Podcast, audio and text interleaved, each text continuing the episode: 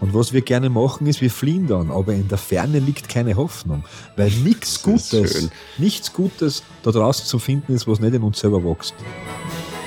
Und man dachte, das kann es aber nicht sein. Das ist ja alles sowas von desolat und im Arsch. Es ist halt dieses, und wenn du es wenn dir nimmst, dann bist du halt selber schuld und bist du zu schwach. Jetzt müssen wir noch eine Triggerwarnung rausschmeißen an alle Menschen, die den Podcast gern hören. Heute könnte es ernster werden.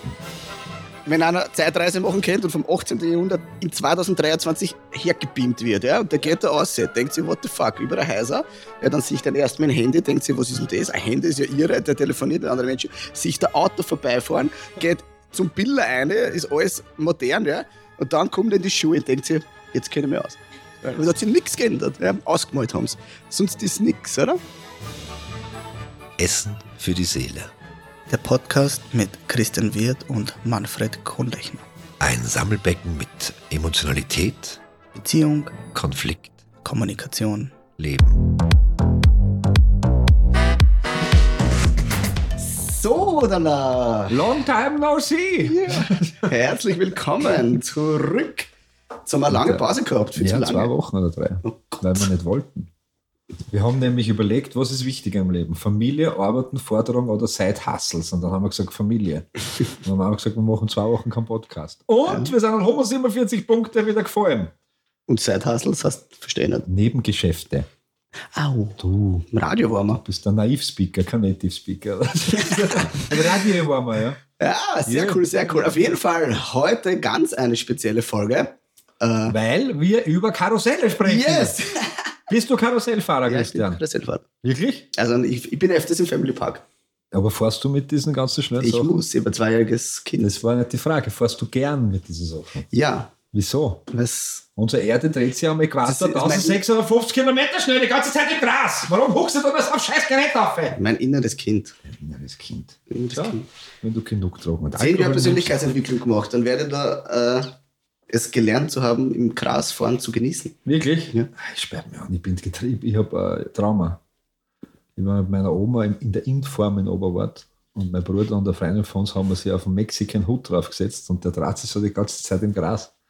Und dann ist die erste Fahrt fertig und ich will aufstehen und meine Oma sagt, bleib sitzen, ich habe noch nicht Zeit.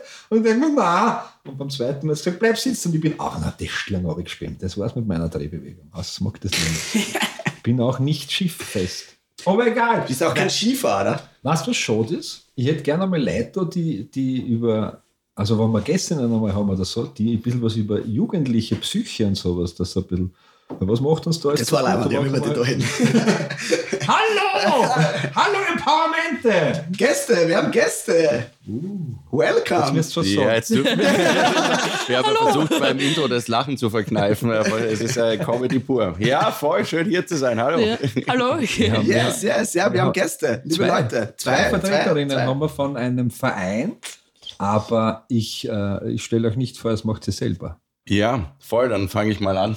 Hallo, ich bin, der, ich bin der Philipp, ich bin 28 Jahre alt, ich bin äh, psychiatrischer Gesundheits- und Krankenpfleger, also aber auch noch wieder, wieder Manfred, so ich bin der Letzte im letzten Jahrgang gewesen, letzter meiner Art, noch am Starhof die Ausbildung gemacht, wie der Oh, Wiener so oh, liebevoll sagen oh, würde und war dann äh, zweieinhalb Jahre auf der Kinder- und Jugendpsychiatrie im AKH, also auch durch die ganze Covid-Krise durchgehend gearbeitet. Ähm, dann noch ein bisschen auf der Rudolf-Stiftung, wo ich ja den Manfred kennengelernt habe. Und dann ähm, im Januar 2022 haben mein altes Team und ich gesagt so, hey, oder Teile von meinem alten Team und ich, wir, wir müssen was tun, es muss sich was ändern. Ja, bin auch aus der stationären Pflege gegangen und haben den Verein Empowermente gegründet. Genau. Sehr, sehr schön, sehr schön. Ja, dazu kommen wir später nachher. Wir haben ja noch ein, ja. du hast eine Begleitung mitgebracht. ja.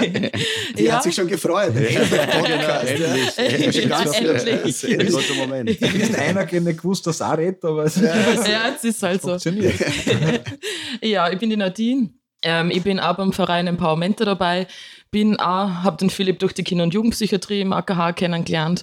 Und ja, Das war's. das war's. Das war's. Nein, Ich bin auch da. ich bin auch da und jetzt, müssen bin ich wir auch noch- da. Jetzt müssen wir noch eine Triggerwarnung rausschmeißen an alle Menschen, die den Podcast gern hören. Heute könnte es ernster werden.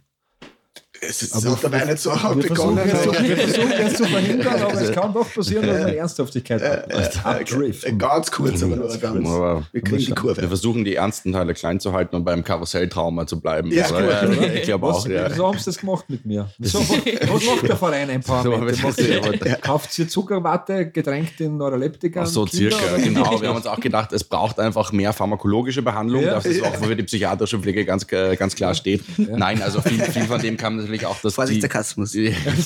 Vorsicht, Sarkasmus, ja. Dass, dass viel von dem, was wir erlebt haben in der stationären Pflege und vor allem durch die Covid-Krise durch uns gezeigt hat, hey, das System ist massiv überlastet und so wie es läuft, kann es eigentlich und soll es auch nicht weitergehen. Ja, und was wir aber halt vor allem gemerkt haben, es fehlt einfach ein Angebot draußen. Ich glaube, das kennt auch jeder Psychiatriepfleger oder auch viele Leute, die in sozialen Berufen arbeiten. Und ähm, daher kam die Idee, ähm, Empowermente zu gründen und zu sagen, hey, wir als psychiatrisches Pflegepersonal mit Erfahrung auf der Kinder- und Jugendpsychiatrie gehen raus in die Gesellschaft, zu den Leuten nach Hause, in Institutionen, unterstützen dort vor Ort und schauen, was wir machen können. Und ganz in, ich meine, es gibt die grundsätzliche Entwicklung, sieht man eh mehr so Richtung Community Nursing, Community Mental Health.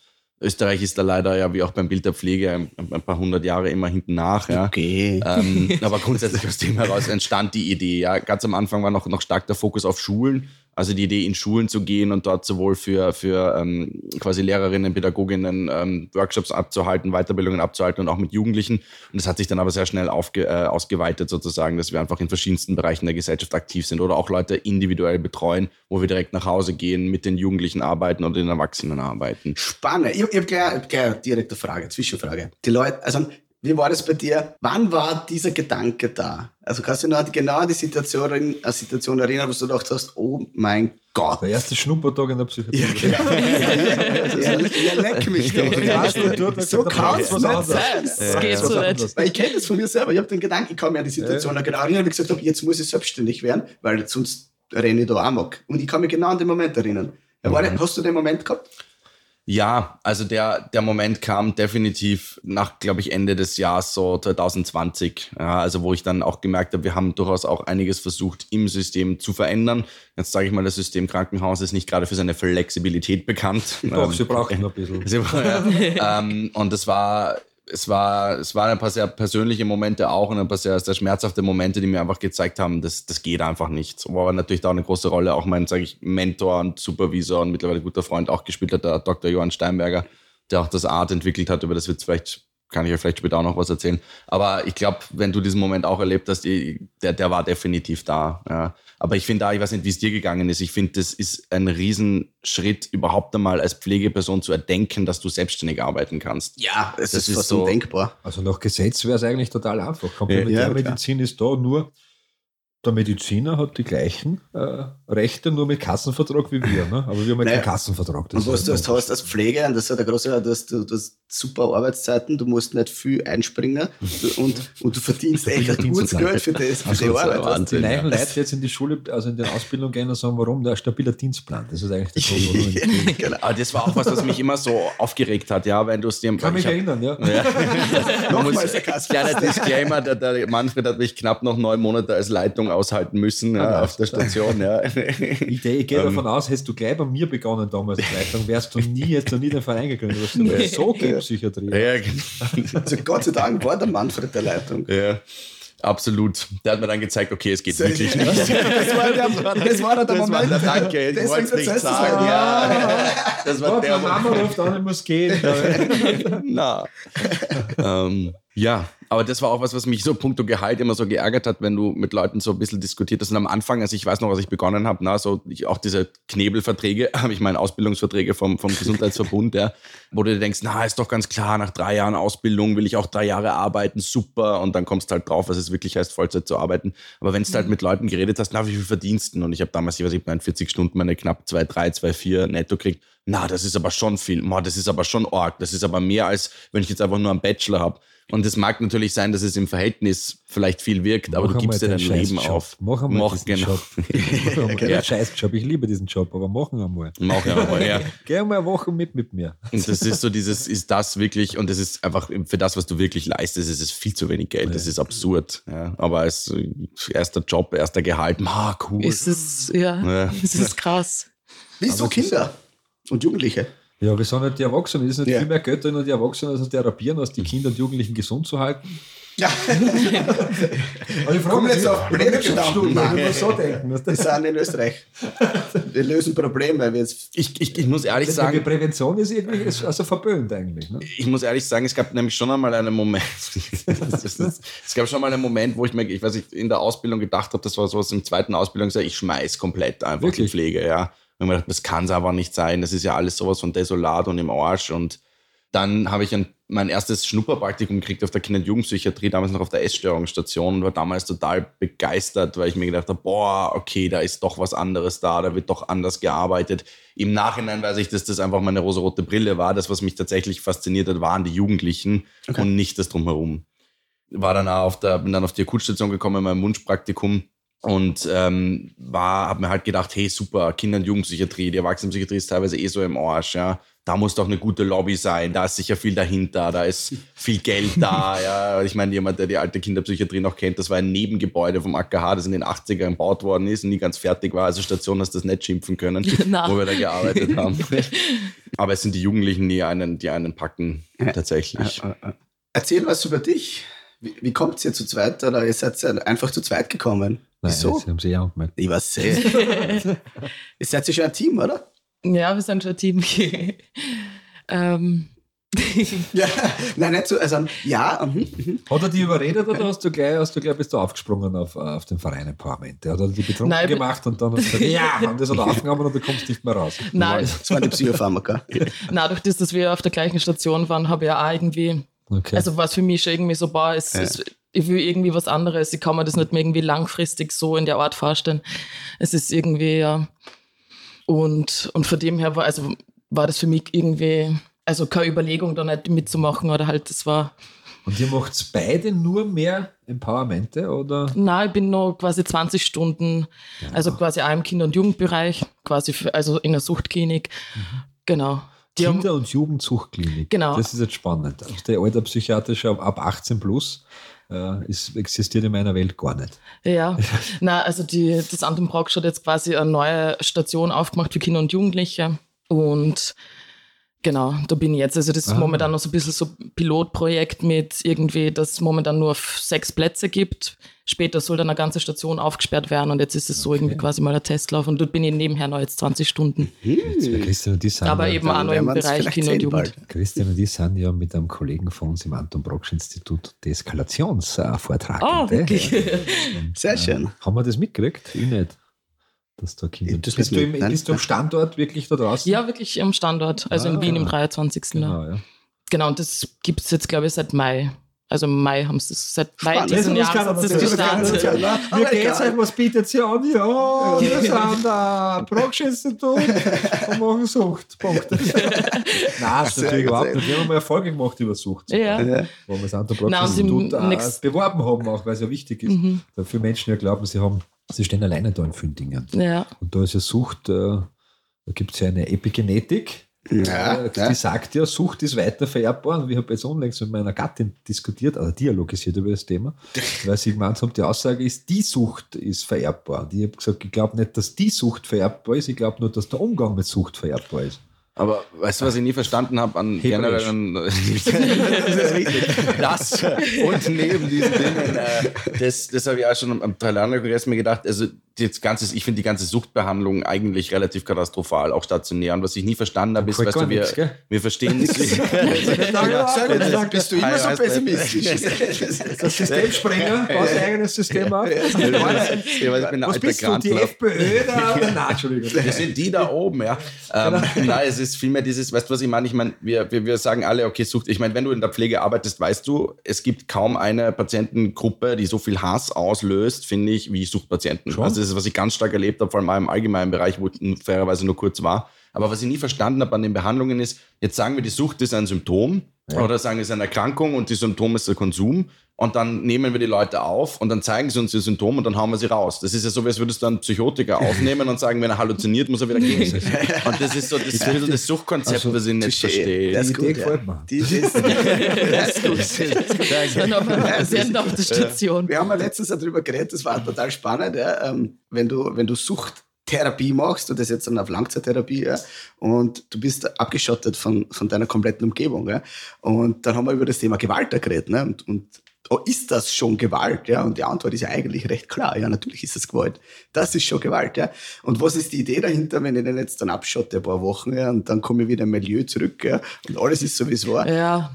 Und du eingekissen, ne? Ich, glaub, ich muss ein bisschen einen Vergleich aufführen. In T-Heiland gibt es eine Sucht, also eine Suchtentzugsklinik ist jetzt übertrieben, es ist ein Kloster. Da kommst du für vier Wochen in so ein sechs Meter tiefes Erdloch. Und nachher bist du entzogen. Das war die Geschichte. Also, Ja. Manfred. Progressiver Zugang, ja, ja, ja. Was dir besser gefällt? Na, ich Einfach, finde auf, also einfach aufhören. Nichts, Ich verstehe das auch nichts nicht. kannst du aber recht machen. Na, also, wenn das die zwei Vergleichsmodelle sind, dann, dann bin ich nicht. Ich meine, wir könnten jetzt natürlich auch über Konsumräumen äh, reden oder sowas in die Richtung, ne? Aber Hast du eine Idee? Eine bessere? Boah, ist die ja, Frage, also das ist, äh, ich glaube, dass es, dass es symptomatisch für vieles ist und nämlich, dass wir eigentlich beginnen müssen, die, die Sucht und das dahinterliegende Symptom zu verstehen, ja. Und das ist das, was halt ganz, ich glaube, es, es macht keinen Sinn, die, die, die Sucht quasi abgespalten, systematisch nur auf Symptomebene zu behandeln, sondern sie ist Ausdruck Ja. von etwas. Genau. Und ich glaube, der, der große, große Hit ist, und das merkt man so, die Kränkung auch vom Pflegepersonal, der hat gesagt, er konsumiert nicht, Ma, er hat konsumiert, raus, raus. Warum hast du konsumiert? Aber der Was sagt, ich fühlst du schneide mich nicht. Und Genau, ja, genau. Ja. Und ich sage Aber das immer, ich weiß nicht, ob du den Satz kennst von mir von damals, der Einzige, der seinen Job gerade richtig macht, ist der Borderliner. Ja. Nur wir können damit nicht umgehen. Nicht? Weil er schneidet sich, weil er ein Problem hat. Und das ist seine Äußerung. Und wir sagen dann, das darf er nicht, der muss gehen. Naja, Und ich glaube, es ist, was auch nochmal hinzukommt, ist, dass wir schon auch, es gibt für mich schon den gesellschaftlichen Faktor auch. Also es ist jetzt nicht so, als wäre, wäre Sucht nicht etwas, was auch generell in unserer Gesellschaft auf verschiedenste Lebensbereiche verteilt ist oder auch, auch, auch erwünscht ist auf einer Ebene. Ja. Also es ist eine Art, wie wir, wie wir als Menschen was, uns ich, ich glaube, und leben. was ich beobachtet habe, und weil ich doch, ich kenne beide Seiten. Also ich meine jetzt dann von, von meinen. Klienten, ich Also- kenne ich kenn die Seiten, die sehr, sehr viel Geld haben. Ja. ja, und ich kenne die Seiten, die keins hat und wirklich gar keins, bettelarm ist. Und das sind zwei verschiedene Drogen. ich, genau, es ist der einzige Unterschied ist die Droge. Also Ja. die Erkrankung. Weil die- und die- und ja. weißt du, was der große Unterschied ist? Die Droge ja und die Sichtbarkeit der Droge. Naja, Ja. Das, die, was, die, der, der, der Manager zieht sich das Koks ein und das kriegt keiner mit. die, Reichen, die Reichen haben Ja, und komplett der andere Ressourcen für Droge. das und Ich sehe das noch viel dramatischer, weil der, der, der weniger äh, begeldete Mensch, der tut dann zweimal in der Woche Rosen machen und sitzt dann mit einem kalten Bier auf seiner Terrasse und freut sich. Und er sieht nicht, dass das eigentlich eine Droge ist, was er da hat. Und es ist Eine auch- gesellschaftlich anerkannte irgendwas. Wenn ich da auch ein bisschen das Politische, also für mich ist es auch ein, ein Klassenthema auf einer Ebene, weil es natürlich vollkommen klar ist, dass abhängt, genau wie du sagst, je viel mehr Einkommen oder Geld ich habe, die Qualität an Drogen kann ich mir auch gewähren. Deshalb finde ich so Checkgate und sowas eigentlich so wichtig, dass gerade, weil ich habe den Zivildienst gemacht im Jedmeier an der Suchthilfe Wien. Ähm, und das ist einfach gerade, dass die Möglichkeit, wenn du schon in der Straßendrogenszene bist, zumindest mal checken kannst, hey, was für ein Scheiß ist da noch drin. Ja. aber klar, die Leute fressen dann die billigen, gestreckten Sachen ja. und machen sich halt noch mehr kaputt. Keith Richards von den Rolling Stones haben sie mal gefragt, wie kann das sein mit seiner Drogensucht? Und der hat ja alles ziemlich äh, inhaliert, was gibt, dass er so lange überlebt. Und er hat gesagt, wichtig ist es, auf die Qualität zu achten. ja, um, es ist ja, umso reiner Ja. das Zeug, umso, umso weniger Nebenwirkungen hast du dir die fertig Klar, machen. klar. Da gibt es ein schönes Beispiel, es muss, es muss um die, in die 90er, 80er, 70er, 90er irgendwas. Also vor, weit vor unserer Geburt hat Wien, die Polizei von Wien, einen massiv großen Drogenring auf, äh, aufgebrochen, sagt man das so. Hochgehoben, was der aufgehoben, so jetzt wir's, Umgehoben fast. Und da war in den Zeitungen war drinnen nicht, äh, Wien wurde sicherer. Was ist passiert? Die Drogen, die noch am Markt waren, haben sie verdoppelt, verdreifacht. Das heißt, die Kriminalität um die Drogenumschutzplätze, die Einbrüche, die Ta- Taschendiebstähle sind deutlich höher geworden, weil die Leute sich die Drogen, die noch da waren, nicht mehr leisten haben können. Das heißt, durch dieses, wir haben Wien sicherer gemacht, haben sie es unsicherer gemacht. Ja, ja. Darum ist ja dieses, mir gefällt ja der Ansatz, den ja Verein Pass, wo wir auch dabei sind, die haben ja Therapeuten, die machen kontrolliertes Trinken. Wo sie sagen, okay, pass auf, ich habe ich hab ein Problem, ich erkenne es, Ja. aber das Problem, das ich mit dem Problem überschatte, ist so groß, dass du ihn nicht hin und dann kontrolliert trinken. Passt. Ja, genau, Das was du sagst, finde ich, ist so wichtig, weil ich habe das Gefühl, dass die Suchtkonzepte, die wir haben, ja, die sind immer noch so, Entschuldigung, so katholisch geprägt, in diesem Sinne von die, Idee, die ideale Ja, über die Ausgangssituation. Mir.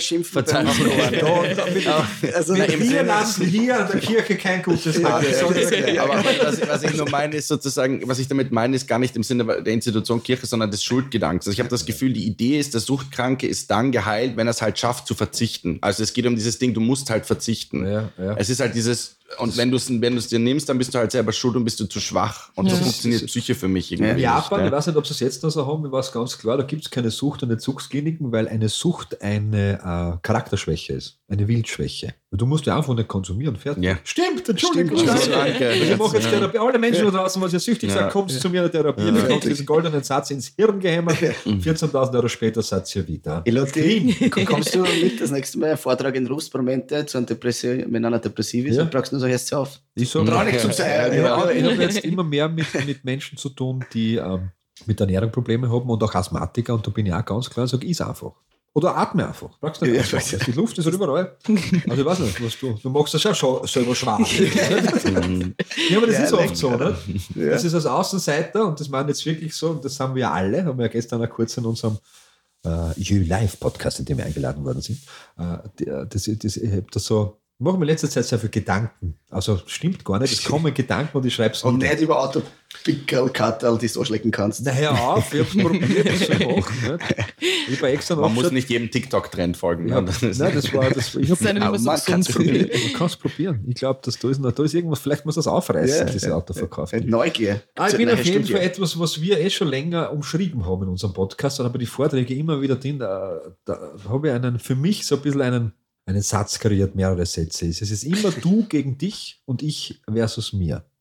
Und in diesem Krieg ist Frieden niemals eine Option gewesen, weil niemand von außen kommt, um uns vor uns selbst zu schützen. Und was wir gerne machen, ist, wir fliehen dann, aber in der Ferne liegt keine Hoffnung, weil nichts ist Gutes, nichts Gutes da draußen zu finden ist, was nicht in uns selber wächst.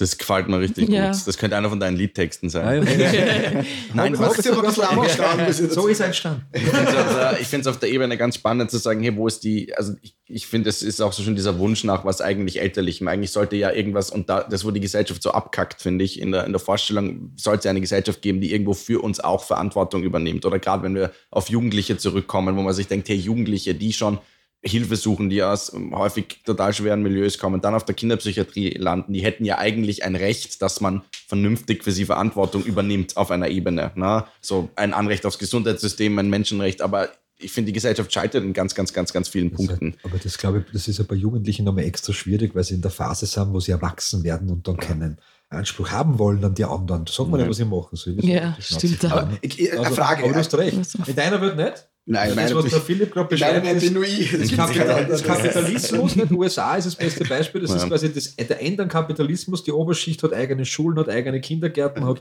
umgezäunte Areale. Areale, na noch. Die Mittelschicht existiert quasi nicht, außer du hast dreimal acht Stunden Job, dann sparst du wirklich Geld, was keine Wohnung brauchst, aber sonst kannst du es nicht mehr leisten. Nicht? Also es gibt diese Solidaritätsgedanken nicht. Es gibt schon, wenn wir unseren Lohnzettel anschauen, wie viel dass wir Solidarität bezahlen, aber ich weiß nicht, wo das Geld hinkommt. Ah, ich weiß es wieder. 15 Milliarden an die Reichen, 15 Milliarden wir, mehr Steuergeld. Ja, aber jetzt, jetzt erklär mir den Unterschied zu Wien. Was machst du, wenn du in Wien ein Kind kriegst? Das erste, was du schaust, du schaust, da suchst du Ich Privatschule. bin, ich bin Papa-Monat noch. Ja, du, du bist ja Nebenfurter. Oder? Was Warum ist das ehrlich? Will die ganzen Das Fans ist nicht es von ja. meiner Haustür Was machst du? Du suchst eine Privatschule oder Nein, das Privatkindergarten. Das ist mittlerweile leider so. Aber es ist- aber es ist da, kann man noch, da kannst du nur so äh, sozial sein. Das ist das der erste Weg, wenn du das Kind in der Hand hast, ist der Gedanke. Ist Zwei einfach Probleme. so. Und ob, Ja. ob das gescheit ist oder nicht, ist eine andere Frage. Zwei Probleme. Der Philipp hat vorher etwas sehr Spannendes gesagt. Dieser Schuldgedanke, der aus dem religiösen Kirchlichen kommt, ist zweimal spannend, weil die haben das Bier erfunden. Was ist ja Wahnsinn? Also das ist Ach, oft so. Manfred. Ja, ja, ist ja. Ich habe dich vermisst. Ja, haben das Bier erfunden.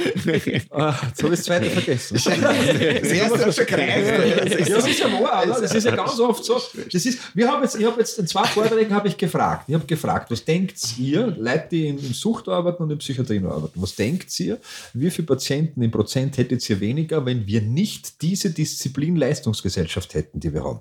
Und aus dem Standort der zwei oder drei Vorträge alle die 80 Prozent weniger. Das sagt schon fertig. Dieses, ich darf nicht in den Krankenstand gehen, ich muss funktionieren, ich habe Kinder und ich muss allen alles ermöglichen und ich muss leisten und jetzt bist du schon, du warst dieses Jahr schon äh, eineinhalb Tage im Krankenstand.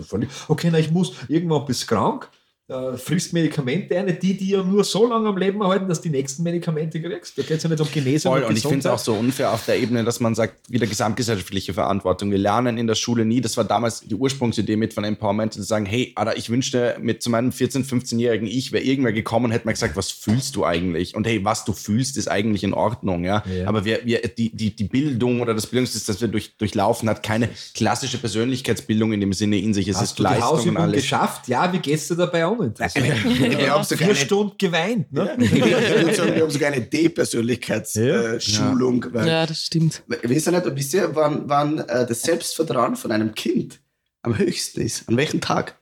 Zur Studie. Einen Tag vor der Schule. War halt mein Nein, am ja. ersten Schultag. Am ersten Schultag. Und dann geht's exponentiell bergab. So, was sagt uns das? Dass das Schulsystem eventuell zum Hinterfragen ist. Ne? Eventuell. Aber, Eventuell. das, Ja. aber das ist ja so, zum Beispiel Hausübungen, es gibt mittlerweile die, die aktuellste Studie ist aus der TU Dresden, die zum Beispiel sagt, dass Hausübungen keinen, äh, keinen Lerngewinn machen. Das Einzige, was einen Sinn machen würde, ist, wenn du jetzt in der Volksschule zum Beispiel, morgen haben die Kinder irgendeinen Buchstaben, den Buchstaben Dora, D wie Dora, dass sie sich heute in ihr Kinderzimmer setzen mit Mama, Papa, Nachbarin, egal, und sie zeichnen jeden Gegenstand auf mit Hilfe, der mit D beginnt. Dann würde sie damit also alles, alles nachschreiben und nachzeichnen bringt nichts, außer Ärger und Zorn. Das weiß man. Und Und was ich- weiß was, ja. wir ändern nichts, weil die Ja, Gesellschaft ja, weiß, in Österreich immer noch so aufgebaut ist. Hausübung, Hausübung, Hausübung. Wo machst du die Excel-Tabelle fertig? Das geht sich jetzt nicht mehr aus, ich hol mein Kind vom Kind, ich mach's dann am Abend zu Hause. Na, bist du deppert? Wenn einer Zeitreise machen kennt und vom 18. Jahrhundert in 2023 hergebeamt wird, ja, und der Ja. geht da aus, denkt sich, what the fuck, über ein Häuser, ja, dann sieht er erst mein Handy, denkt sich, was ist denn das? Was Ein Handy ist ja hier, der telefoniert mit anderen Menschen, sieht der Auto vorbeifahren, geht zum Bilder eine, ist alles modern, ja, und dann kommt er in die Schuhe und denkt sich, jetzt kenne ich mich aus. Es hat sich nichts geändert, ja, ausgemalt haben Ja. Sonst Aber- ist nichts, oder? Du hast etwas ganz Wichtiges gesagt, äh, Philipp, was auch so ein bisschen die Quintessenz ist, immer mehr mit dem beschäftigt, äh, um erwachsene Menschen zu heilen, müssen sie ihr inneres Kind heilen. Und das ist das. Und wir wissen ja selbst nicht. Und äh, wir sind ja, wir haben ja blinde Flecken und ich habe ja selber ein paar Kinder. Ja, Primzahl, ne? Drei. Aber, und ich mache sicher definitiv Dinge falsch. Mit meiner Mutter habe jetzt telefoniert und das war so leid und sagt, es verwendet ja das Kind. Und ich sage, jetzt hör auf mit dem, jetzt kriege ich drei Kinder und du sagst mir jetzt mal, ich verwende mein Kind. Sagt's, na, schau her. Wir sind schon verwendet geworden. Ne? Wir haben euch noch mehr verwendet und ihr verwendet eure Kinder noch mehr. Quasi dieses äh, andere Erziehungsmethode, hat sie gesagt, die Worte nicht gefunden, kann man jetzt so sagen. Und ich sage, ach so, so siehst du das. Das ist dann ein bisschen was anderes in der Optik, weil früher war auf das Zeichen, ich bin in die 80er Jahre geboren, da müssen Kinder in der Nacht schreien, damit sie nicht verwöhnt werden, dass sie glauben, sie kriegen immer Milch. Da war die Szene, dass sie sagen, Muttermilch ist nicht gut genug fürs Kind, du brauchst irgendwas Chemisches. Na klar, wir haben sie keine 300.000 Jahre geschafft bis jetzt. Ne? Jetzt haben wir einfach, was was ich meine? Ja, was aber auch so, was ich nicht verstehe, so was halt so schmerzhaft ist, finde ich, ist, dass es kein, in diesem ganzen Konzept gibt es kein Anrecht darauf, dass sich Generationen verändern. Das und dass stimmt, jede ja, das ist- Generation in einer ganz ja. anderen Vorstellung von sich selbst und der Individualität groß wird, ja, oder dass Ja. das, das, und dass wir da was weitergeben und dass wir uns als Gesellschaft weiterentwickeln und als Menschen weiterentwickeln, ja. Mhm. Und das ist halt, es ist jetzt ein äh, 14-, 15-jähriger Bursch zu sein. Ich, es wäre vermessen zu sagen, ich weiß, wie sich das anfühlt. Ich kann nur auf meine Lebenserfahrung Ich weiß, wie ich zurückgreifen. mich mit 14 gefühlt Genau, habe. Aber ich kann fragen, ich bin neugierig auf dich, wie ist deine Welt? Was habe ich damals erlebt sozusagen? Das kann ich, ich kenne Konflikte, erste Liebe, bin ich ein Mann, bin ich keiner, wie geht's mit dem Ganzen um auf der Ebene? Was heißt es überhaupt, Mann zu sein? Das ist aber die beste Frage ist- what does it take to be a man? Aber das ist, und das finde ich in diesem Modell, und das ist was, was mir wahnsinnig am, am Nerv geht, ist, weil dieser Generationenkonflikt so tief sitzt und so tief eingebrannt ist und es keine Idee davon gibt, dass wir voneinander lernen und dass wir aufeinander zugehen. Aber das auch eine ältere Generation, das hat man so schön gesehen, finde ich, in der Covid-Krise, die ja auch für die Jugendlichen so massiv belastend war, ja, wo du echt auch sehr gesehen hast, und das finde ich auch wieder, es war danach in Österreich, es ist immer die Diskussion, wer hat mehr gelitten, aber die Alten, aber die ja. Jungen, Alter Leute, es geht nicht darum, wer mehr leidet, Ja, das war für oh. alles scheiße. Du hast das nicht verstanden. ja, ich habe es leider nicht Hier verstanden. in der Pflege, ist- uns ist wenigstens Quatsch geworden. Ja, das ja. kann der, der Mechaniker nicht behaupten. Ne? Stimmt. Ich weiß noch, wir haben Tätowierer-Handschuhe gekriegt auf der KJP und wir hatten so, was haben wir gekriegt? Masken Diese von der Masken, Schweinegrippe 2011 oder was das Wirklich? waren. Ja, die waren alle dann schon abgelaufen. Und die haben wir dann alle zum Trocknen aufgehängt auf der Pinnwand. Ja, weil es nicht wenig. genug, ähm, Ja, das naja, die Kinderpsychiatrie ist nicht gut beliefert worden im Vergleich zu intensiv. Sagen das ist so. ja, Das ist nicht so wichtig gewesen. Ja. Nein, wir wissen einfach, dass Systeme, das, das Langsamste, was sich verändert, ist ein System. Mhm. Darum eine kritische Frage. Jetzt schaust du die Augen beide offen. ja. Ist, ist, ist, nicht, ist nicht eine Systemänderung von innen nachhaltiger als von außen? Was denkst du? Ich möchte diese Frage nicht beantworten. Ich sage nicht so oder meinen Anwalt. Weißt du, was ich meine? Aber wir wissen natürlich auch, dass viele Systemkritiker, und das meine jetzt, das meine jetzt neutral oder sogar positiv, sich irgendwann aus dem System rausgeschlichen haben, das muss ich jetzt wirklich so sagen, und draußen etwas aufgebaut haben, so wie es das du machst. Aber es hat sich das System dadurch nicht geändert. Das System ist immer noch das gleiche. Du rettest prozentuell ein paar Menschen, wenn es gut geht, aber der Rest, äh, weit über 90 Prozent, sind immer noch in dem System drinnen. Was, wo ich schon mal ansetzen würde, ist ist bei dem Punkt, ich glaube nicht, dass wenn du jetzt nicht wirklich komplett, ja, ich weiß nicht, ins hinterste Papa Neuguinea auswanderst, gibt es für mich nicht wirklich dieses aus dem System oder in dem System. Die Frage ist einfach immer, wie stark machst du dich abhängig und wie viel Raum für Freiheit gibst du dir? Aber das Problem ist, wir sind so tief eingebettet und ich finde, das war einer der Momente, der, glaube ich, als Covid losgegangen ist, für viele Leute echt schwer zum Aushalten war. Ich bin auch noch groß geworden, weißt du, in den 2000er mit der Idee, offene Grenzen in Europa, die Mauer ist gefallen, Wahnsinn, alles super. Und dann plötzlich von heute auf morgen waren die Grenzen dicht. Und plötzlich ja. von heute auf morgen haben wir alle irgendwie realisiert, hey, scheiße, so unabhängig und frei, wie wir immer glauben, sind wir eigentlich nicht. Und da gibt es jetzt einen Lockdown und da werden jetzt die Klopapiere leer gekauft und alles. und ich glaube, dass es, dass es so schwierig ist, weil ich, ich würde die Gegenfrage stellen, wann verändere ich was im System und wann außerhalb? Ist, für mich wäre die Grenze, für mich ist die Grenze da nicht so klar zu greifen. Okay. Was ich glaube tatsächlich ist, dass Veränderung am besten von unten passieren muss. Das stimmt. Ja. Also ich habe das Gefühl, dass wie so wie auch die Demokratie mittlerweile funktioniert, aber ich glaube, dass das Beste ist, unten anzusetzen, an der Basis anzusetzen, bei den Menschen anzusetzen, die dieses System eigentlich tragen und aufrechterhalten und eigentlich ihrer Rolle sich aber gar nicht bewusst sind. Ja. Was aber ist denn der gleiche Sozialist wie. Ja. Deswegen habe ich Frage. Warte, dem willst du was sagen. ja, mir, mir ist nur dazu eingefallen, dass es, oder halt, dass man oft vorkommt, dass es schon irgendwie auch Leute in der Basis gibt, was was verändern wollen, aber dann halt irgendwie an ihre Grenzen stoßen und dann irgendwie halt wieder irgendwie, also ja, irgendwie wieder zurücksteuern ja. und irgendwie sagen, okay, es geht nicht und dann halt irgendwie, dass dann ja. Veränderung für innen oder für der Basis irgendwie dann. Bevor du da jetzt was sagst, nicht ich so habe die Erfahrung ist. gemacht, dass ich niemanden verändern kann. Ich kann mich nur selbst verändern. Und dann kannst du zwei Möglichkeiten. Da gibt es Teamkolleginnen, die sagen, das macht eh der Manfred, also brauche ich es nicht machen. Oder sie sagen, hey, das gefällt mir, wie der das macht, ich mache es gleich. Und fertig. Ja, und ja, das, das, das schließt gleich meine Frage an. Ja. Bevor ich es vergisst, pass auf. Jetzt, jetzt arbeitet sie mit Kindern und Jugendlichen, ne? Jugendliche wahrscheinlich als schwerpunktmäßig, oder? Okay. So, jetzt haben sie ja nicht alle gerade äh, vielleicht eine psychische Erkrankung, oder? Manchen geht es einfach nur vielleicht gerade schlecht oder so, kann ich mir vorstellen, es ist nicht jeder gleich Diagnose. Dum, dum, dum, ja. So. Jetzt wissen wir aber, und das haben wir schon in unserem Podcast sehr oft erlebt und auch schon mit Jugendlichen gearbeitet, eine große Problematik sind ja jetzt nicht die Jugendlichen per se, sondern die Eltern. Ne? Das heißt, wenn man sagt, man will das System verändern, ja, von unten, ne, wäre dann eigentlich die Eltern. Ja, aber ich, ich kenne zum Beispiel von mir eine Situation, ein Jugendlicher, also neun Jahre alt, Mama ruft mich an, sie bringt ihn vorbei zum Reparieren. Ja, also das ist mein, vom Mindset her, ja. Weil er ist gewalttätig. Fit kaputt reparieren. Vierte Klasse Volksschule, äh, er, er schlägt in der Pause alle. Ja, und Konflikte etc. Ja. Na, schickt sie vorbei, Samstag in der Früh. Äh, sie kommen rein äh, ins Büro, nicht daher, woanders hin. Und Mann kommt, also der Mann kommt eine, die Mutter kommt eine und als letztes kommt der Neunjährige eine. Und was macht er? Er haut die Tür zu, unabsichtlich. Und es war echt laut. Ja? Was ist passiert? Die Mama dreht sich um. Du Volltrottelkind, du bist so ein Idiot, das ist kannst nicht mehr die Tür zu machen. Vor mir. Mhm. Also ich bin im Raum, ja. ich, ich bin dort gesessen. Gell? Und dann dreht sie sich wieder zu mir um und sagt, grüß Sie. Und ich denke so, hey, cool, ja. Und dann habe ich gesagt, du, äh, zu ihm, zum, zum Sohn, kannst du bitte draußen warten, ja, weil braucht ihn nicht mehr, ja, weil das ist, ist völlig sinnlos, was sie mit dir arbeiten. Oder? Ich mein, weißt, und, dann, und dann hat, was mir die Eltern dann gesagt haben, ja, war mir, war mir klar, also, okay, was soll ich mit dem Neunjährigen da arbeiten? Ich muss ja mit den Eltern, und das wird schon schwer, weil das bringt nichts, weil wenn die jetzt weiter noch doktern, bis der 18 ist, na, hau die Waldfee. Ja. mit der Tomogramm schon vor mir. Ja, du kannst jetzt schon reservieren, irgendeinen Platz in irgendeinem Gefängnis, ja? weil das wird nichts mehr. Weißt du, was ich meine? Und ich glaube, das ist ja ultra schwierig für euch dann, oder? Weil das ist, ich bin so dankbar, dass du das jetzt gesagt hast. Da ist so viel drin zum Entpacken und so viel Wichtiges drin zum Entpacken. Es ist natürlich, also um das vielleicht auch nochmal ein bisschen zu disclaimen, die Denkrichtung, aus der ich natürlich komme oder auch Empowermente kommt und sehr stark outkommt, ist sehr stark in der intersubjektiven und relationalen Psychoanalyse. Das ist eine Disziplin, die findet sie vor allem in den, in den USA in Europa kaum, aber auch klassisch zurückgehen zu Freud und psychoanalytischen Zugängen, ja, wo wir sowieso mal sagen, hey, die Kinder sind immer die Symptomträger der Eltern. Und das ist gar nicht auf eine Art und Weise wertend gemeint, sondern das ist einfach, wie Psyche entsteht. Da gibt es Ja. dann auch die Säuglingsforschung, auch andere Disziplinen, die sich das angeschaut haben, kompetenter Säugling etc. Machen wir ganz oft, bei uns ist immer Thema Prägung, Prägung, Prägung, Das ja. ist genau. bei uns mit dem, ja. Und, und was wir jetzt, was wir jetzt, wir waren jetzt mit Empowerment im, und im FH-Campus in Kooperation bei einem Forschungsprojekt, wo es um die Schaffung einer digitalen Informationsplattform ging für Eltern ähm, von betroffenen Schülerinnen und Schülern in der, in der Schule. Und da waren halt eben auch Eltern dabei.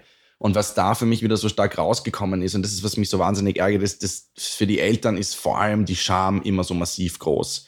Du hast auf einer Seite, kennst du das ganz oft von Lehrern, die sagen, du sprichst was an, nicht mein Kind und sie haben mein Kind zu erziehen und so. Und auf der anderen Seite die Eltern, die in Kontakt mit dem System kommen, was ich sehr wohl auch von der anderen Seite kenne, da muss man systemkritisch sein, einfach, ah ja, na wundert mich nichts mehr bei ihnen. Ah ja, das Gefühl vermittelt kriegen, ihr seid schuld, ihr seid scheiße. Und einer der großen Punkte, der mir für mich so wichtig wäre, wäre Eltern zu vermitteln, natürlich hat es was mit euch zu tun. Es ist euer Kind, es ist unmöglich. Ja?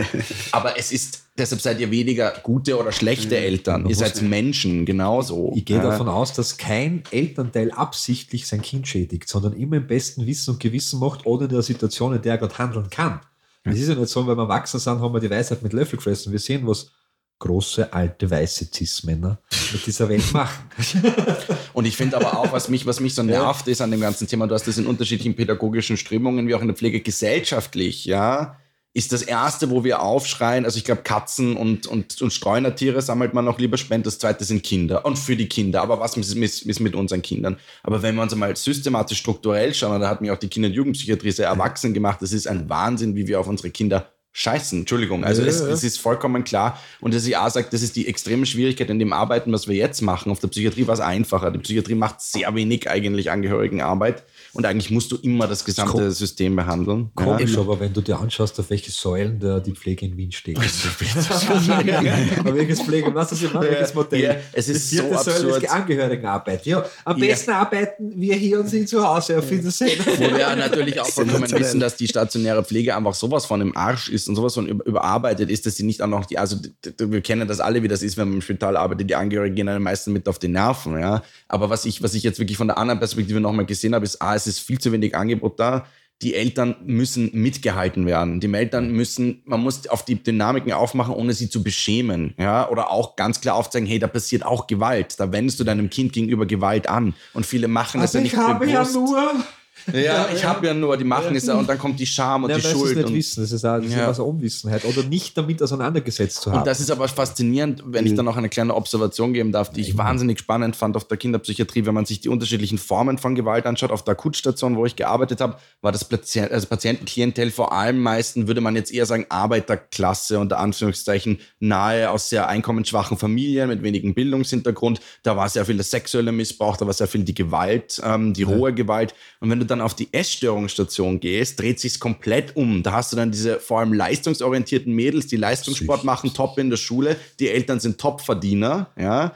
Und mit denen ist es ganz, auch ganz, ganz anders im Arbeiten, weil da hast du dann ganz schnell so, also mein Kind schon gar nicht. Und bei uns zu Hause läuft alles gut und das Mädel hungert und hungert sich immer mehr zu Tode. Also das war auch eine ganz spannende Beobachtung. Also aber schon erklärbar. Also das ist halt in der Psychologie schon, haben wir schon ein paar Mal so besprochen, das, dieses Gesetz des Ausgleichs. Ja? Das heißt, wenn du einfach als Elternteil, du musst Leistung bringen, du musst, äh, du musst dein Zimmer, ein Klassiker, oder? Rahm der Zimmer zusammen, rahm der Zimmer zusammen, rahm der Zimmer zusammen. Keine Mama der Welt, die das ihrem Kind 16 Jahre lang sagt, hat ein ordentliches Kind. Das geht gar nicht. Unmöglich. Und wieso? Weil sie, sie, sie kopieren, Kinder kopieren, wir sind Primaten. Ist mein Wohnzimmer zusammengeräumt, kann ich davon ausgehen, dass das Kinderzimmer auch eher zusammengeräumt ist. Weil sie abkupfern, abschauen und vergleichen. Fertig. Ja. Na, und, und was sie Aber machen wenn ist, es in meinem Kopf ausschaut wie in meinem Wohnzimmer, brauche ich mich nicht wundern, dass man. Das ist jetzt das Problem, das haben wir das letzte Mal besprochen. Ich wollte denn aus in offenes, Wohnzimmer? ich wollte, nein, ich wollte ein offenes, kritisches, hinterfragendes Kind und jetzt habe ich es. Das ist nicht so einfach. Aber du kriegst halt Sätze zurück, was du sagst, ich würde das gerne aussagen, aber scheiße, du hast recht. Ja, du musst es stehen lassen. Fertig. Ja, du hast recht. Tschüss. das Schöne ist, was macht ein Kind? Es erfüllt dein unausgesprochenes Bedürfnis. Das weiß ich nicht. Ja, das glaube ich so schon. unterschreiben Ja, nicht. Kinder, machen, Glauben Kinder, Kinder? Kinder, Kinder kennen das. Ja? Das heißt, eigentlich musst du dankbar sein. Ja? Das ist ja so. Im Leben triffst du immer Menschen, immer, oder? Immer egal, wo du bist, oh, den bock ich gar nicht. Den packe ich gar nicht. Den packe ich gar Gott sei nicht. Dank treffe ich den nicht immer. Ja, ja, ja, du immer wenn man. Aber was, und dieser Mensch, und dieser Mensch, ja, da musst du froh sein, dass der da ist.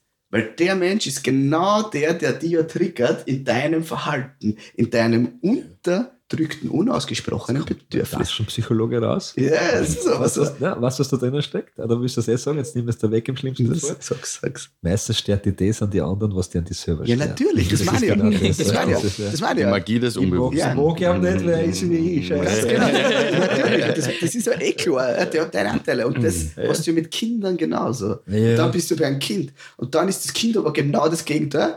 Und du denkst so, what the fuck, was ich falsch gemacht? Weißt du? Und du sei froh, dass der Kind so ist. Das hat einfach nur einen Ausgleich gebracht. Ja? Und wenn du total erfolgreicher Manager bist ja, und willst, dass der Sohn endlich der Firma übernimmt ja, und der Sohn ist mit 16 drogenabhängig und liegt in der Ecke, weißt du auch warum. Ja. Das ist genau das So wenig, Geschichte. glaub, so das wenig was- Disziplin. Was ich so, ja, und das ist halt, wenn man sich das, also das ist schon was, was mich immer wieder wundert, weil ich, ich meine, ich, ich verstehe, das ist der, der generell klinische Diskurs, den wir haben in, in Österreich, sowohl auch die, die Psychologie, als auch die Medizin, als auch die klassischere Psychoanalyse. Aber, aber vieles ist sehr stark in diese naturwissenschaftliche Richtung gegangen, wie sie es entwickelt hat. Und das kann man jetzt gut finden oder nicht, hatte alles seine Berechtigung. Aber wenn man sich anschaut, gerade in puncto Säuglingsforschung oder auch geisteswissenschaftlichen Konzepten oder der Psychoanalyse, hey, dass wir schon irgendwie so an dem Punkt sind, ja, wow, ähm, Kinder werden durch die frühen Beziehungserfahrungen geprägt. Wir als Eltern transportieren nicht nur bewusst, sondern auch unbewusst Anspruchshaltungen, Forderungen und Wünsche an diese Kinder. Und diese Kinder werden auf einer Ebene versuchen, sie zu erfüllen oder auch nicht zu erfüllen. Ja, das ist einfach für mich so etwas. Das ist eine, das ist eine Basis. Das ist wie eine Beschreibung von Phänomenen, die einfach da sind. Das ist weder was Gutes noch was Schlechtes. Aber ich glaube, das Problem ist einfach, dass es den Menschen Angst macht. Und da kommen wir ein bisschen zum Konzept, finde ich, so die Furcht vor Freiheit, weil es bedeutet, dass ich eine andere Form von Verantwortungsübernahme machen muss. Es ist schon auch immer leichter dann, es zu sagen, und die Schule, und er ist in das falsche Milieu gerutscht und natürlich mit den Freunden, aber mein Leistungsdruck, seitdem er sechs Jahre alt ist, hat sicher nichts damit zu tun. Ja, Entschuldigung. genau. Ja, Ist, ist das gefährlich, das sind die normalen. Ne? Ja. Aber ich glaube, das, und davor stelle ich die Frage an zwei, zwei Väter zurück, ja. Ganz, also ich hätte wahrgenommen, du bist auch Papa, ja. Äh, was kann man tun, um man das? Eltern die Scham zu nehmen? ich habe die Bilder unten genau. Was, was kann man tun, um Eltern die Scham zu Du nehmen? brauchst was ganz Wichtiges, du brauchst Reflexion. Und Reflexion Ja. passiert aber ganz oft erst, wenn es passiert. Weißt du, wie oft ich mit meiner Frau Dialoge halt so aus, weil sie sagt, was, was, wieso? Mein, mein Sohn. Sag ich, warum bist du zu ihm so? Und ich sage, ich halte ihm nicht aus. Weißt du warum? Sag ich, wieso? Weil er genauso ist wie du. Fuck. Fuck. Fuck you. Ja, das stimmt. ja. Und das ist als Kind schon. ja. Und das sind aber die Dinge, wo ich dann damals abgeschnitten geworden bin. Jetzt gar nicht bewusst oder so vielleicht, die ihm jetzt auch abschneide. Das ist okay, ich lebe es, weißt Aber da musst du, das geht ja dann nicht, ah, jetzt habe ich es erkannt, jetzt ist es vorbei. Jetzt, und jetzt musst du mal selbst, und da brauchst du irgendjemand, der über deine Selbstreflexion, wo der blinde Fleck dort ist, drüber geht und sagt, okay, wie geht's dir jetzt damit? Und das ist aber, auch- ja, und das ist eine weitere Folge, aber auch so spannend für den Rest des Lebens, wenn wir uns das so anschauen. Es ist ja, wir wählen ja auch unsere Partner nicht zufällig. Also das ist da, wo Ja, ja. die meisten Leute schnell, ah, darüber reden wir jetzt nicht, aber wir fühlen uns zu Beziehung oder wir, wir, wir suchen später in unserem Leben Beziehungsdynamiken, die uns an die familiär mit uns sind, die wir kennen, die uns an etwas erinnern, ja. Und ganz häufig, das kennt man ja schon so, die Partnerwahl geht schon natürlich auch in die Richtung von Mama oder Papa. Also das ist natürlich ganz spannend. Ja, aber das, viele Menschen haben halt Angst vor dem Konzept. Wir leben ein Konzept der Romantik und die große eine Liebe, die du findest und der ist es und es gibt irgendwelche seltsamen Außenregeln und dann denkst du echt, hast du jemals im Leben eine Beziehung geführt? Ich meine, Muster gelebt. Höchstens ein Muster gelebt. Ja. Aber weißt du, was ich auch glaube? Ähm, wir, wir haben uns ja, du vielleicht eher wahrscheinlich auch, glaube ich auch, ja. äh, Wir haben uns viel mit uns selber beschäftigt. Und ich glaube, das ist das, was so stark fällt. Ja. Weil viel. wie, wie, ja, viel zu viel vielleicht. ja, Wenn du ich, so lange in den Abgrund schaust, schaut fragen- Abgrund wie oft fragen wir das in Seminaren oder ich frage es auch sehr oft in Seminaren so, jetzt wann hast du das letzte Mal mit dir selber beschäftigt? Also wann hast du drüber nachgedacht, ist das das, wo ich hin will? Bin ich gerade durch? Also wie geht's da gerade wirklich? Ist alles, geht das in eine gute Richtung? Und da schauen wir Menschen an und sagen, noch nie in meinem Leben, aber mit mir, da, da schauen die mein Smartphone oder den Fernseher. Und das ist das, ja. Und die Antwort darauf, die vielleicht auch gleich, ich weiß nicht, ob sie das auch anbietet, das war ja gleich meine nächste Frage, aber ich kann mir vorstellen, ein, an jugendlichen Kinder zu helfen, enorm wichtig. Aber das kann man ja und, sollte man ja fast zwingend koppeln mit einem Elterntraining. Weißt du, was ich meine? Also ich kann mir das in meinem, in meinem Kopf so super vorstellen. Ja, das ist okay, da, kommt da, da kommen welche, da kommen Jugendliche und die sagen, hey, du, oder da kommen ja meistens sogar Eltern und sagen, hey, da passt was nicht. Sag ich, ja, passt, äh, können wir gerne arbeiten, aber nur, wenn ihr mitarbeitet und ihr habt einmal in der Woche Sitzung. Ein Beispiel, ja. Ihr habt Elterntraining. Ja, und da besprechen wir euer Verhalten. Das ist wie bei uns, also deshalb ist es bei uns auch so aufgebaut, ähm, wenn es um diese Community Mental Health Sachen geht, dass wir, wir arbeiten immer fix in Zweierteams und wenn es um ein ganzes Familiensystem in Viererteams. Also zwei arbeiten mit dem Jugendlichen direkt. Warum? Der Jugendliche hat ein Anrecht auf ein, ein eigenes Dreieck sozusagen. Das ist auch ganz wichtig, dass die Leute sich mit dem Jugendlichen verschwören dürfen gegen die Eltern, unter Anführungszeichen Geheimnisse teilen auf einer Ebene und dass du trotzdem noch zwei Leute hast oder zumindest eine Person, die mit den Eltern in Kontakt ist. Ja? Weil es nur geht, wenn du das ganze System mitentwickelst und weil du auch mhm. schnell merkst, hey, wenn du manchmal die Eltern fragst, wie es ihnen geht, die auch so eine hohe Bedürftigkeit mhm. haben und einfach mal eine Entlastung brauchen. Das ist das, was in der Trainerausbildung an Nico Out war, will ich nichts sagen. Grüße gehen raus nach Holland. Hau an, Sicherheit. Äh, er, hat immer, er, hat immer, gesagt, der kranke Mensch hat das Recht auf die bestqualifizierten Personen ihm gegenüber. Und wenn es alleine kann, brauche ich zwei. Weißt, und das ist so ein Ansatz, der mir gefällt. Nicht? Weil stell dir mal vor, du hast 24 Stunden Pflege für deine Oma und da ist es schon so, dass die Dinge nicht ausgehen. Aber du hast 20 Patienten auf der Station zu dritt. Und da soll es ausgehen. Ja, dann kannst du, du kann, ein Arztkollege von mir, Stock drüber, hat gesagt, er würde eigentlich dafür plädieren, dass jeder, der in der Psychiatrie arbeitet, eine psychotherapeutische Ausbildung hat. Jetzt nicht, um dann psychotherapeutisch zu arbeiten, aber einfach dieser Grad an Selbstreflexion da ein bisschen mehr drinnen ist. Da haben wir gestern im Auto gesprochen und gesagt haben, es gibt Psychologen, wenn wir jetzt nur Psychologenstudium her, die sind super gut. Die kennen die Modelle, die arbeiten noch mit den Modellen, die haben ein bisschen einen Freigeist drinnen und dann gibt es welche, die stechen aus. Weißt du, was der, Unterschied ist? Die denken die Modelle neu. Die schauen sich das nochmal an und sagen, okay, jetzt habe ich das angeguckt, das wirkt, warum wirkt es? Wenn ich das anders mache, aha, da gibt es ja einen Punkt. Christian hat gesagt gestern, Konflikt, ne? wir reden immer über Konflikten, über, über ich habe einen Konflikt mit dir, aber der Konflikt, den ich vorher schon die ganze Zeit mit mir habe, der wird nirgends angesprochen.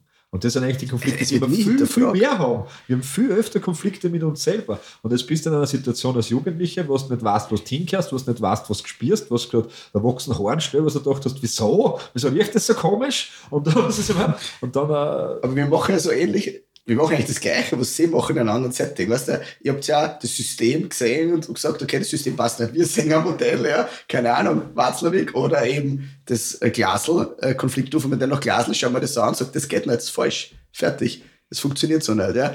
Weil, weil, es, weil, es, weil ich drüber nachdenke und mich drüber beschäftige und, und das tausendmal geübt habe in der Praxis und dann komme ich drauf, das Modell ist nicht richtig. Aber alle, und die ist jetzt gar nicht best gemeint, ja, weil du, wie er sagt, du hörst das Modell und denkst, ah, das ist richtig super, das übe ich. Ja, das mache ich. Aber es ist nicht richtig. Und es funktioniert in der Art und Weise nicht. Und das ist ja dann interessant, ja? Ja, absolut. Also ich glaube, da sind, da sind auch wieder viele Dinge zum, zum Entpacken drin. Ja, ich glaube, das, das gerne Problem was wir ganz stark in den Ausbildungen erleben, auch, und das würde ich schon kritisch sehen, auch beim Medizinstudium, auch in der Psychologie, in naturwissenschaftlich geprägteren Fächern, ist eben, dass Modelle und Techniken sozusagen erlernt werden oder Gesprächstechniken oder Gesprächsformen. Aber das, was überhaupt nicht, ähm, da kommen wir auch ein bisschen auf die Effektresonanztherapie zu sprechen, das, was überhaupt kein Verständnis ist, ist, dass der Schlüssel eigentlich ich bin. Und ich finde das auch ganz spannend, weil wir immer, ihr dürft nicht pflegetherapeutisch arbeiten, ihr seid keine Therapeuten. Leute, Therapie ist am Ende des Tages nichts anderes als Beziehungsarbeit. Das sind sich auch alle Therapieschulen einig, dass das, was im, im Mittelpunkt steht, die Beziehung ist tatsächlich. Und ich finde das dann oft ganz spannend, weil natürlich äh, Psychologie ist super, wenn da jemand dahinter dahinter sitzt, der Gespür für Menschen hat, toll. Aber jeder lernt eine andere Sprache. Und diese Sprache ist vor allem eine Sprache der Modelle, des Diagnostizierens, des Symptomatiken mit Items, Erfragen etc. Und das ist eigentlich, wo die Pflege sich selber so ein Arsch schießt. Ja? Weil ja. du, ich bin trotzdem mit keiner Psychausbildung, stehst den ersten Tag auf der Akutpsychiatrie, irgendjemand schickt die Scheibe ein und fängt sich an zu schneiden, einer rennt nackt über die Station, jetzt mach was. Ja. Ja, wenn ich sehe, dass dieses Fenster eingeschlagen wird, ist mein Sicherheitsbedürfnis nicht erfüllt. Hören Sie auf. Das ist das, was wir ausbilden. Wir, wir, haben oft, wir fragen immer Erwartungen ja. ab, wenn wir dann, dann wo drinnen sitzen. Und dann sagen sie, sie machen Kommunikation. Nicht? Ja. Und dann Modelle oder so. Und ich sage, das bringt eigentlich nichts. Das ist total schön, aber wenn du ein Modell Intus hast und das Gegenüber reagiert nicht nach deinem Modell, bist du im Arsch. Du musst, und das ist eigentlich die Quintessenz in dieser Arbeit, ist, du musst dem Gegenüber eine Emotion erwecken. Und, das, und, und dann ja. ist es egal, ob du Psychotherapeut bist, Psychologe, Psychiater, Pflegeperson, wenn du das Gegenüber merkt, da ist jemand da, der interessiert sich für mich, der sieht mich, der hört mich, der nimmt mich wahr, dann hast du gewonnen. Und das mhm. Professionelle in diesen, in diesen Berufen ist eigentlich das Arbeit mit den eigenen Gefühlen. Ja? Und das ist so spannend, wo ich auch sage, dass das bei, bei uns bei Empowerment, das Supervision ist, ist es auch noch ein bisschen Österreich noch dieser Gedanke, Supervision muss ich machen, wenn ich was falsch gemacht habe, ja? weil mir es schief gegangen ist. Aber eigentlich zu einem modernen Sozialberufverständnis sollte verpflichtende Selbsterfahrung sein sein und verpflichtende Supervision. Supervision ist ein Qualitätskriterium. Richtig. Das ist, damit ich weiter effektiv auch arbeiten kann. Das ist nicht einfach nur, weil ich ein Schaßdraht habe oder irgendwas bei der Fixierung wieder schiefgegangen ist. Jetzt brauchen wir wieder alle eine Supervision, alle hocken drin. Keiner redet über das, was er denkt. Das geht auch am Arsch. Ne? Ja. Ist so, wie man Woche eine erst- Situation erlebt. Ja, mir ist das so, äh, wenn, du so in der Coaching willst bei mir, dann gibt es das erste Gespräch immer gratis. Ja? Und das erste Gespräch ist einfach nur für mich, ob ich die leiden kann oder nicht. Es ist einfach so. Auch die Leute, mit denen man, mit denen, mit denen man arbeiten Das ist einfach so. und die Woche habe ich einen gehabt und ich habe abgesagt. Ja. Nach einer halben Stunde habe ich gesagt, okay, wir müssen aufhören, weil es geht nicht. Ich hasse die jetzt schon. weißt du, was ich meine? Ich hab gesagt, verstehe ich. Ja, nein, ich meine, ich habe ich weiß nicht in diesen Worten, aber das ist ja genau das, ja. Und diese Selbstreflexion, ich brauche nur wegen einem Geld, ich kann dir nicht helfen, weil, wenn ich dir nicht leiden kann, kann ich dir auch nicht helfen. Das ist ja so wie in der Kommunikation. Oder? Wenn ich mir denke, du bist der Trottel und denke mir, oh, warte, jetzt mache ich gewaltfreie Kommunikation. Das ist eine super Idee. Rosenberg ja. gewaltfrei einschmeißen, was du willst. Ja. Ich glaube eben, das ist auch, warum wir so scheitern. Also gerade, wenn wir jetzt sagen, unter Anführungszeichen das Phänomen Borderline, ja, aber was ich, was ich dann immer so, so erlebt habe, auch in der Klinik, ist dieses extrem unauthentische Anwenden von irgendwelchen Kommunikationsmitteln und dann platzen die Leute eh und äh, die Leute, die eigentlich dies wirklich spüren oder die Borderline-Patienten, was das auch immer am Ende des Tages heißen soll, die spüren dich sowas von und die klar. machen dich dann sowas von damit auf, damit du ihnen das gibst, was sie eigentlich wollen. Wollen. Die echten Gefühle, die echte Emotion auf einer Ebene, die im Moment da ist. Aber das ist etwas, was wir, wo wir auch versuchen entgegenzusteuern, ja, weil wir sagen, hey, das, der Schlüssel in sozialen Berufen, in der Arbeit mit Menschen bist du und deine Gefühle. Aber du musst dafür trotzdem, das habe ich jetzt auch wieder gemerkt, es ist einfach trotzdem, die, die Voraussetzung ist einfach die Selbsterfahrung. Du musst einfach mal durch deine eigene Scheiße durchgehen und das ist nicht schön. also das merkt man auch mit den Leuten, wenn sie Selbsterfahrung anfangen, wenn du den Prozess beginnst, es wird schier. Am Anfang ist es toll und, und, und hohe Verliebtheitsgefühle, aber irgendwann wird's, uh, Vielleicht hat's doch auch mit mir zu tun, dass ich die Welt so kreiere, wie ich sie kreiere. Ja. vielleicht kommt das von woher und das ist unbequem und das macht Menschen Angst. Ja. Und ich glaube aber eigentlich, dass es unsere Aufgabe wäre, oder das ist auch, wo wir mit Empowerment, Empowerment hinwollen, ist, Leute durch diese Prozesse zu begleiten. Und das ist auch wieder ein Riesenvorteil von der Pflege, wo es einfach weiß, hey, der Therapeut sieht den Patienten zweimal vielleicht in der Woche, also sagt das viermal im Monat sein für eine Stunde. Mit der Pflege bist du zwölfeinhalb Stunden in Beziehung. Du generierst so viel Material unter Anführungszeichen über diesen Menschen durch das Zusammenleben, wo ich sage, hey Leute, es ist auch Pädagogik, Lehrerinnen, Pflege, das ist hochtherapeutisches Arbeiten. Es kann hochtherapeutisches Arbeiten sein. Und man müsste mal das Grundverständnis komplett ja, Ich habe meinen. Fragebogen auf einer Psychiatrie austeilen lassen, unangekündigt, äh, an Patienten, mit wem sie am meisten Kontakt gehabt haben in, in dem Aufenthalt. Und was glaubst du, wer? Serviceassistent. Serviceassistenz. Reinigungskraft. weißt du, was ich meine? Ja? Ja. Da rede ich was falsch, ja? das kann ja nicht sein. Kann ja nicht funktionieren. Und, Im mit Arzt, Service, passt. und dann gucken und dann, und dann, und dann gehen sie zu sechs, äh, machen sie irgendeine völlig, völlig, völlig unnötige Visite. Visite ein ärztliches Instrument, Pflege geht mit, ich verstehe es nicht, verstehe es, muss man wer Oh, ich erklären. habe Visiten gehasst. Nein, erklär, erklär, mir- erklärt's mir das jetzt. Oberärzte, Ich- ich hab's- Patient, dann Erklär. Patient. Ein. Arzt, also ich habe noch nie einen Arzt gesehen, bei der Pflegevisite mitgeht. Also was ich schon mache, ich gehe da schon immer mit, weil ich für mich erkenne, wie viele Gesichter der, der Klient hat. Der Service-User. Ja, das wäre Das user. Das wäre Ah, user. jetzt trinkt er schon ihr das Wasser weg. Hast du es gesehen? Verzeihung. ähm, was für Gesicht hat er da einfach? Was bietet er? Was hat er mir vor einer Stunde gesagt? Was sagt er jetzt dem Arzt, der Ärztin in dem Gespräch? Also ich finde es nicht so ganz unnötig, Oh ja. aber nur für mich. Nur was ich nicht mehr mache, ich schreibe nicht mehr mit. Also hast du die Visite ausgeschrieben? Sag ich, nein. Ja. Wieso nicht? Die der Arzt. Doppeldokumentation ist verboten. sehr. Ja, nein, nein, liebe. aber aber da lässt halt, du hast halt bei alle und dann lässt das mit, fertig. Was ich weil du nicht klicken kannst, kann ich nicht, soll ich nicht schreiben. Weißt du, wie- ne? was wie eine Visite super funktionieren wird? Wie? Wenn, wenn, der- wenn Arzt reingeht und sagt, wir machen jetzt Visite, ich habe drei Fragen an Sie. Ja, wie geht's Ihnen?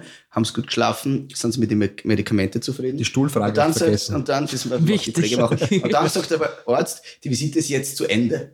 Dann kann sich der Patient entspannen, dann geht raus und dann kommt einmal ein Name rein und sagt, ja, eine Frage habe ich noch. Haben Sie Wie geht's Ihnen gehabt? eigentlich? Also, hast du gefragt schon bei der ersten Ja. Wie geht's Ihnen? Ich wette, dann kommt eine andere Antwort. das kann sein, ja. Naja, mei, diese, diese Ich wette mit dir. Therapietür. Na klar. Therapietür. Der, der, der, der Patient ist ja wie im Coaching. Schau, du brauchst im Coaching fünf Einheiten, bis ich die Fassade einmal zerlege. Zerlegt nämlich, nicht fällt. Die Fassade fällt nicht, er zerlegt. Nein, aber es ist ja so. Das ist, das ist leider. Du bist nicht wir, wir Menschen dir. sind alle so. Das ist, jeder Mensch ist so. Und was halt auch so hinzukommt, ist, wo wir auch versuchen, oder was ich halt ganz stark erlebe, wenn wir dann mit Teams arbeiten oder Teams betreuen oder unterstützen oder über die Patienten reden. Es, ist, es gibt diese verrückte Idee, und das merkst du auch ganz stark bei Psychiatrieteams, als würde es ein wahres Bild von den Patienten geben. und es ist so spannend, weil du weißt, dass du, dass da die, die Ärztin die sagt, das ist der liebste Patient, den es gibt. Dann ist die Pflege, die sagt, das ist das größte Arschloch. Dann kommt die Sozialarbeit, nicht, den ja. spüre ich überhaupt nicht. Ja. Und anstatt dass wir darüber nachdenken, dass das ein Phänomen ist, dass wir die Spaltung da haben, was können wir darüber verstehen, warum ist er da so, da so, nein, ich habe recht, nein, den müssen wir entlassen, nein, der muss länger bleiben, nein, der sollte vielleicht mal in Therapie kommen. Und das ist das Paradoxe, ja, weil wir können, es gibt ja nicht den einen wahren Menschen, sondern wir nehmen die Menschen und das, was wir mit dem, und da kommen wir hin zu dieser Individualität und, und eigentlich Unaustauschbarkeit, die das System überhaupt nicht mag und die Klinik nicht mag, ist zu sagen, hey, was ich als Mann in meiner Altersperspektive mit einem Patienten generiere als Material, ist einzigartig. Und was du als Frau in deiner Altersperspektive mit diesem Patienten generierst, ist einzigartig. Was können wir verstehen darüber, dass er bei dir so ist und bei, bei dir mir? Also bei mir so. Das ist, das ist, das ist das, wo. Und dann streitest du dich halt und fetzt dich halt durch die Gegend. Das gäbe es eine, eine Wahrheit. Ja, Es genau. gibt eine Wahrheit. Das ist. Es gibt eine Wahrheit. Wir haben, es let- wir haben es vor Ja, zwei du Folgen. hast das letzte Mal über. Zwei, du hast es nicht verstanden. ja, ja, ich war anderen. ja, ist Nein, nein, nein. erleuchtet. nein ich hab, also früher haben wir immer gesagt, es gibt, es gibt mehrere Wahrheiten. Wenn Du wir zwar jetzt streiten, sage ich, es gibt deine Wahrheit, meine Wahrheit und die Wahrheit, die wir beide nicht sehen. Mittlerweile bin ich der Meinung, es gibt nur eine einzige Wahrheit, aber über diese Wahrheit gibt es verschiedene Realitäten. Und das ist der Unterschied. Weißt du, was ich meine? Ein bisschen philosophisch, das macht der Christian. Ja, ich deswegen sind wir so weit vorne bei dem Podcast. Das ist halt ja, Ranking. wegen mir. Die Nicht Frage- wegen deiner Klimaleugnungen. in, in welche Richtung du gehst, ja, aber von, von ich glaube, wie gesagt, das, was, was am Ende des Tages, ähm, also jedes Subjekt generiert seine ganz, ganz eigene Realität. So konstruieren wir Realität. Das ist gebunden an unsere Wahrnehmungen, unsere Erfahrungen. Ich, ich würde in den Schützt, Raum stellen, da, da Die Wahrnehmung, die uns schützt. da so kommen, genau, da Geschichte. kommen wir sehr zu Naturwissenschaft versus Geisteswissenschaft, aber ich würde sagen, es gibt keine tatsächlich objektiv fassbare Realität auf einer Ebene. Letztendlich ist alles, was wir machen, eine Form von Interpretation und auf gewisse Sowieso. Dinge einigen wir uns und auf gewisse Dinge nicht. Ja, aber das, das, ja, das Also die Wahrheit gibt es trotzdem. Aber wir sehen sie halt alle nicht. ich glaube, es gibt, es gibt Wahrheiten, ich meine, was ich so verstehen würde über den Lauf der Selbsterfahrung, habe ich das Gefühl, also was ich nicht mag, ist, was mir immer wieder manchmal so begegnet ist in letzter Zeit, so die Idee, ich mache irgendwie Selbsterfahrung und dann werde ich zu meinem reineren, zu meinem erwachteren Ich. Ganz das im ist Gegenteil, Bullshit. Ganz im Gegenteil. Ja, du bist ja nur Du wirst schlimmer. erst einmal Zwiderer, Genau. du interessierst dich immer für die Leute, die um dich Ja. herum sind, Oder einfach sagen, mit dir bist so viel zu tun du hast. bist Aber arrogant. das, was du eigentlich Bist du erlebst, arrogant? Bist du arrogant? Ja. Ja. Ja, ja, Das, was ja, du eigentlich Ganz schaut erlebst, das- unten aus, wie hochnäsig. ist, dass du, dass du, glaube ich, einfach geringe, ge- gewisse Wahrheiten über dich selbst irgendwann verstehst, die in dich eingeschrieben sind und die immer da sein werden, gewisse Persönlichkeitsaspekte, aber du kriegst die Freiheit, ihnen nicht komplett unter, also unterworfen zu sein und kannst dein Leben anders weiter gestalten, aber wir sind ständig in Entwicklung, ja, ich bin jetzt nicht mehr dasselbe, wie ich es in 20 Minuten bin, weißt du, was ich meine? Das ist ganz sicher sogar. das ist Ich predige das ganz oft, wenn wir das Wort Prägung dann bei, bei Vorträgen und so haben, sage ich, 90 Prozent von dem, was uns ausmacht, ist Prägung. Wenn du jetzt sagst, ich ändere mich, dann redest du meistens für die 10 Prozent, weil die 90 dann nämlich weh. Da hinterfragst du nämlich dein komplettes Fundament. Nicht? Und dann frage ich immer, wer hat Kinder so in die Gruppe, dann sagen ein paar auf und sagst, kennt ihr den Satz? Das tut man nicht. Dann ist die Frage, warum? Und die Antwort ist, weil man es nicht tut. Und dann sagt Nick also, das ist Prägung. Du hast das noch kein einziges Mal hinterfragt. Du kannst jetzt nicht sagen, mir graust von deinen Füßen am Tisch, sondern man tut es einfach nicht. Aha, wieso nicht? Ja. Und das Spannende, was wir dann auch gesagt haben, was noch erinnern, war dieses mit dieser Aktivierung. Ne? Prägung haben wir alle und manche Ja. haben das Klick, dass es nie aktiviert wird. Ach so. Weißt du? Die haben halt einfach einen Klick gehabt. Ja? Die, sind, die hätten eigentlich ein Suchtpotenzial. Ja, die haben das vererbt gekriegt, aber die, hatten, die haben Das das, das gehabt in Resilienz. Leben, dass sie nicht in die. Aktivierung gekommen sind. Manche haben Pech gehabt. Ja, Ja, ist auch schwierig, alles auf Glück und Pech auszureden. Ne? ja es macht aber Also Glück Sinn. ist schon dabei. Da Macht aber Auch ein, ein Punkt, der spannend ist. Nicht? Weil in Österreich können wir eine Gruppe reingehen und sagen, egal wie jung oder alt ihr seid, ihr könnt alle Raketenwissenschaftler werden. Wenn ihr das als euer Ziel habt, dann macht es nur, weil das schafft es alle. Probiert es gleich in Uganda. Das heißt, da ist Glück, wenn man so sehen will, ein Unterschied. Ja, der Unterschied ist, der, der in Uganda in einem kleinen Dorf, der kann Wasser generieren aus Wurzeln, wo du sagst, ich, keine Ahnung, was du da machst. Und wir verrecken schon, wenn 24 Stunden Strom ausfällt. Ne? was da jetzt zum guten Schluss Glück ist, kannst du wieder selber aussehen. Es ist interessant, wenn Glück und glücklich so nahe sind. Und da haben wir aber schon einen Einfluss. Natürlich. Weil Aber Glück das- und Glück, also das glücklich kommt vom Glück. Ich Ja. habe das eh schon gesagt. Der gefährlichste Mensch und der dümmste haben die gleiche Ansicht. Ja. Nämlich, äh, das ist halt einmal so. Und der Gefährliche aber, der erkennt Dinge, die er ändern kann und Dinge, die er hinwenden muss. Und der, der, der Dumme sagt einfach, "Oh, es ist halt alles so. Ja. Ah, Da könnte man jetzt auch viel wieder einpacken, Burschen, muss ich Nein, sagen. Das, das, Du, was denkst du? oder was? Ich habe hab noch, ich hab noch eine wichtige Frage. Und zwar, äh, wer kann und äh, sich bei euch melden und Wie? was braucht man für Kriterien und wo vor allem? Wie mache ich das? Wie mache ich das? Also ich würde den Philipp anrufen, ich habe seine Nummer. Aber das Ja, genau. Spannend, die offizielle Empowerment-Nummer ist auch meine Handynummer. Aha! Zum Thema Abschalten und Diensthandy, das ist nicht so meins. Okay. Ähm, es kann sich grundsätzlich jeder bei uns melden, der das Gefühl hat, dass wir ihn irgendwie unterstützen könnten. Ja, grundsätzlich, wir bieten verschiedene Arten von Unterstützung an, sei es, dass wir Weiterbildungen in sozialen Einrichtungen machen für Teams, aber auch für Privatpersonen. Wir machen Fallbesprechungen, Teambetreuung ähm, oder wir kommen nach Hause und schauen uns an, hey, was braucht es? Ja, wir arbeiten mittlerweile auch mit jungen Erwachsenen, auch mit Erwachsenen. Der Faktor ist, wir schauen uns dann und schauen einfach an, was braucht die Person individuell und kommen einfach als Pflegepersonal, als psychiatrisches Pflegepersonal basierend auf der Faktor, also Affektresonanztherapie zu den Leuten und schauen uns an, was können wir tun. Das Ja. heißt, das ist wirklich Unterstützung einfach. Es ist Genau. nicht, ich gehe jetzt hin und drehe dein Leben um, sondern solche oft. Genau, ist es dann also wirklich ganz- oft so, dass es Kleinigkeiten sind, die geändert werden? Oder ist es oft wirklich Es- das Ganze? Es geht halt um vor allem Hilfe zur Selbsthilfe Ja, zu leisten. okay, ja. ja. wir arbeiten massiv gerne im edukativen Bereich, gerne mit Teams, gerne mit Privatpersonen im Einzelnen. Wir kommen hin und stellen uns zur Verfügung als Individuum mit dieser gewissen Denkrichtung, die wir einfach mitbringen bei Aber Empowerment. jetzt, jetzt, wie komme ich jetzt trotzdem zu Empowerment? Wo muss ich nachschauen? Finde Genau, ich und man findet uns auf Google. Wir haben einen coolen Instagram-Account, der hip ist. Ja. Yeah. Danke, Nadine. Mit der Woo-Boy. Woo! Also die Nadine gut pflegt. Also Ähm, Empowerment. Empowermente, genau, Instagram at Empowermente. Ähm, wir haben auch eine E-Mail-Adresse www.office.empower-mente.com und eine Website mit Kontaktformular. Wenn es jetzt zu schnell war, einfach ein paar Sekunden zurückspielen. Und ja, voll, wenn ihr das Gefühl habt, wir können euch irgendwie unterstützen und äh, alles, was kostentechnisches ist, das schauen wir uns dann individu- individuell in der. Situation an. Genau. Wenn mich wer fragt, wie lang, wie lang dauert das Coaching, ich immer, es kommt darauf an, wie viel das zahlt. Ne? Wie lange es Lust haben. Immer.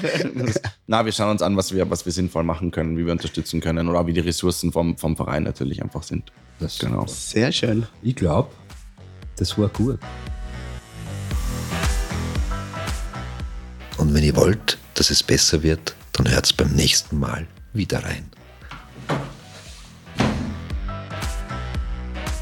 Schön, dass ihr wieder reingehört habt in Essen für die Seele, der Podcast wie die Zigarette danach. Falls du Interesse hast, Manfred und Christian als Speaker, Trainer oder Coaches zu buchen, dann besuch doch die Website christianwirt.at und trag dich für ein kostenloses Erstgespräch ein.